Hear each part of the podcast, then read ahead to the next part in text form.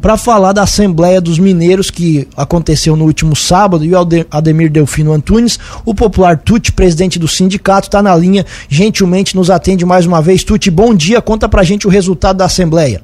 Bom dia, Tiago. Bom dia, Juliana, e bom dia aos ouvintes da, da Rádio Cruz Malta.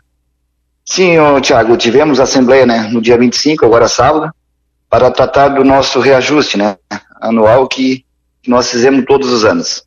E tivemos uma Assembleia tranquila é, em Siderópolis, né, onde passamos a proposta para o trabalhador é, e o NAMI aceitaram a proposta é, de 8%. Ah, como todo mundo sabe, o NPC deu 5,93%, o reajuste de um 8%, ele deu 2,0,7% acima do NPC. Isso corresponde a um 35% acima do NPC. E, Tiago, além disso, teve mais algumas cláusulas né, que entraram ali, né? É, o vamos dizer, o, o salário, salário da, das minas hoje, quem entra na, na, na mina, ele já vai passar a ganhar ah, 3.370 com 31. Isso por servente, né?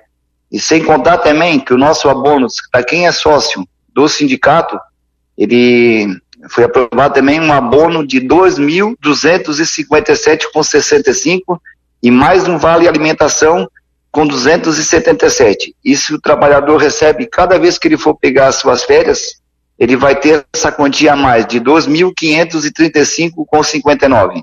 E sem contar também, teve uma parte do nós como nós estamos tentando igualar os pisos, e o piso aqui da nossa categoria do eletricista, nós começamos com o base da mina, né? Hoje nossas minas têm todos o, o mesmo salário, tanto aqui quanto em Criciúma. E agora nós começamos a, a, a tentar a normalizar o eletricista. A carbonífera metropolitana, como tinha o salário mais baixo, né?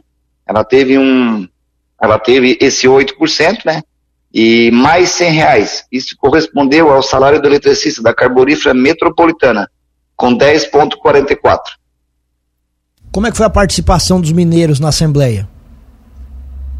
Sim, Tiago, o mineiro chegou, né, participando da, da, da Assembleia como todo ano normal, né, e acatando as negociações com o sindicato, teve com o patronal, que não foi poucas reuniões, né, tivemos seis com fez com o Coronel Cabral, né? No início, no início começou com o Juliano, depois o Coronel Cabral assumiu, e as últimas, a sétima reunião e a oitava reunião foi com o presidente do CSESC, né? E com o Kleber da, da Metropolitana, junto com os seus advogados e o Coronel. Foi aonde foi dada uma avançada significativa para termos essa aceitação. E a, mas a participação vocês consideraram satisfatória do número de mineiros e foi aprovado por unanimidade, como você falou?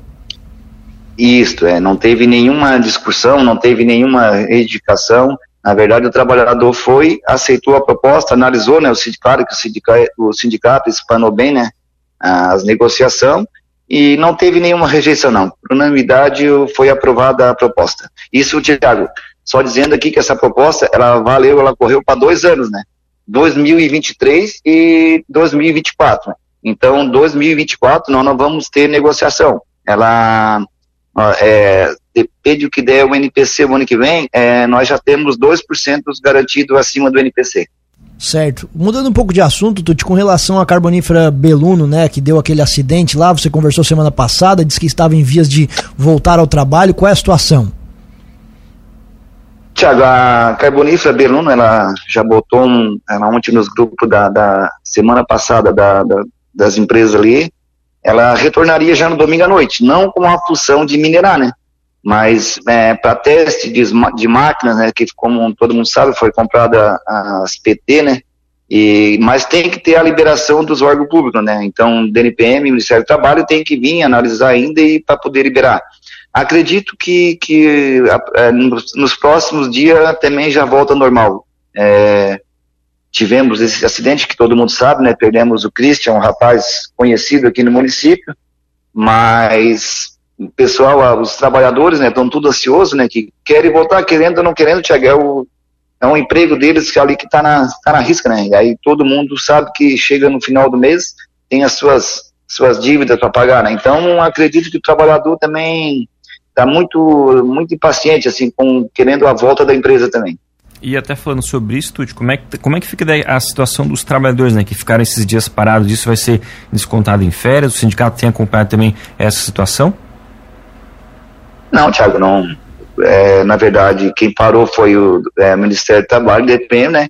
E está bem escrito ali no laudo que a, que a, empresa é obrigada a arcar as consequências, né? O trabalhador no dia 6 ele vai ter que receber o seu salário. A empresa não procurou o sindicato para sobre esse assunto ainda, mas é, tenho ciência e acredito, e tem que ser, né, que, que o trabalhador não teve culpa, né, de, de, de acontecer esse acidente ali, então a responsável, quem tem que agir com as consequências é, é a empresa. Então, de qualquer forma, no dia 6, agora no quinto dia útil, eles vão ter o seu pagamento na conta. Muito bem, Ademir Delfino Antunes, Tuti, agradecemos mais uma vez a gentileza aqui com a Cruz de Malta FM e o nosso espaço fica sempre aberto para os esclarecimentos de um assunto tão importante, principalmente aqui para nossa cidade e região. Um abraço, bom dia e boa semana. Bom dia, Tiago, bom dia aos ouvintes vocês também, né? Um bom, ótimo dia de serviço estamos aqui sempre à disposição para esclarecer para o nosso trabalhador. Muito obrigado.